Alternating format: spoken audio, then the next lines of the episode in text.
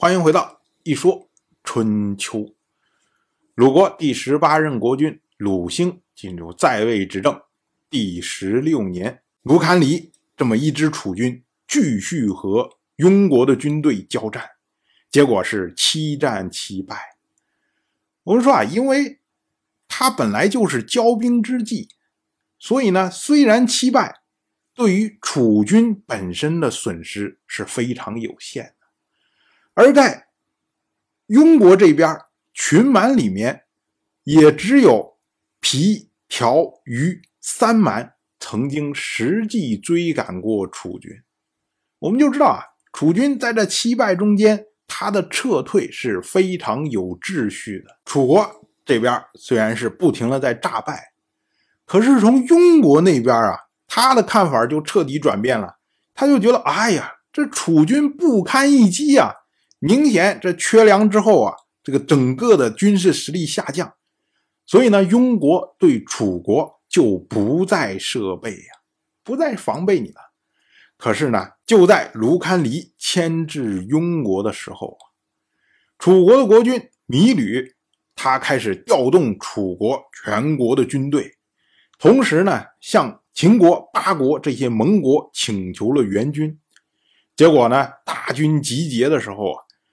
芈吕亲自乘坐船车，所谓船车呢，就是传令用的小车，因为个头比较小，所以它的速度非常快。芈吕乘坐的船车和楚国的前军在临品会师。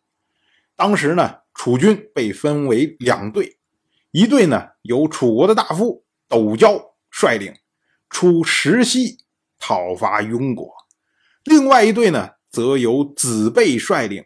出任讨伐庸国，而秦国和八国的军队就跟随在楚军之后啊，浩浩荡荡的向庸国推进。这下啊，跟庸国一块起事的这些各个蛮族的部落的这些人呢，一看，哎呦，这么大的军队来了，这是打不过呀，这怎么办呢？于是呢，他们纷纷向楚国投诚。米吕呢？就和他们举行了盟誓，也就是说啊，哎，虽然这次你们背叛也有份儿，但是呢，你们见机的早啊，投诚的早，所以呢，我不会跟你们清算，你们就放心回家，然后呢，等着我把首恶庸国除掉之后，我们再说，哎，就大概这么个意思。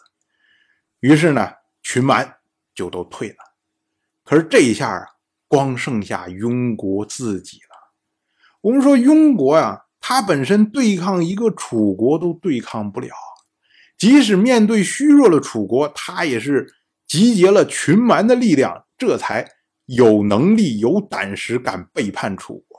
可是如今呢，楚国、秦国、八国三国的联军压境，这哪是庸国自己能够抵抗得了的？于是呢，庸国就被楚国。灭亡掉了。我们要说啊，庸国这一次起事啊，掐的时机是非常好，而且做的动员也非常的得当。可是呢，他背叛了楚国之后，竟然自认为可以盘踞在自己的地方，跟楚国划清界限，这怎么可能呢？我们知道中国。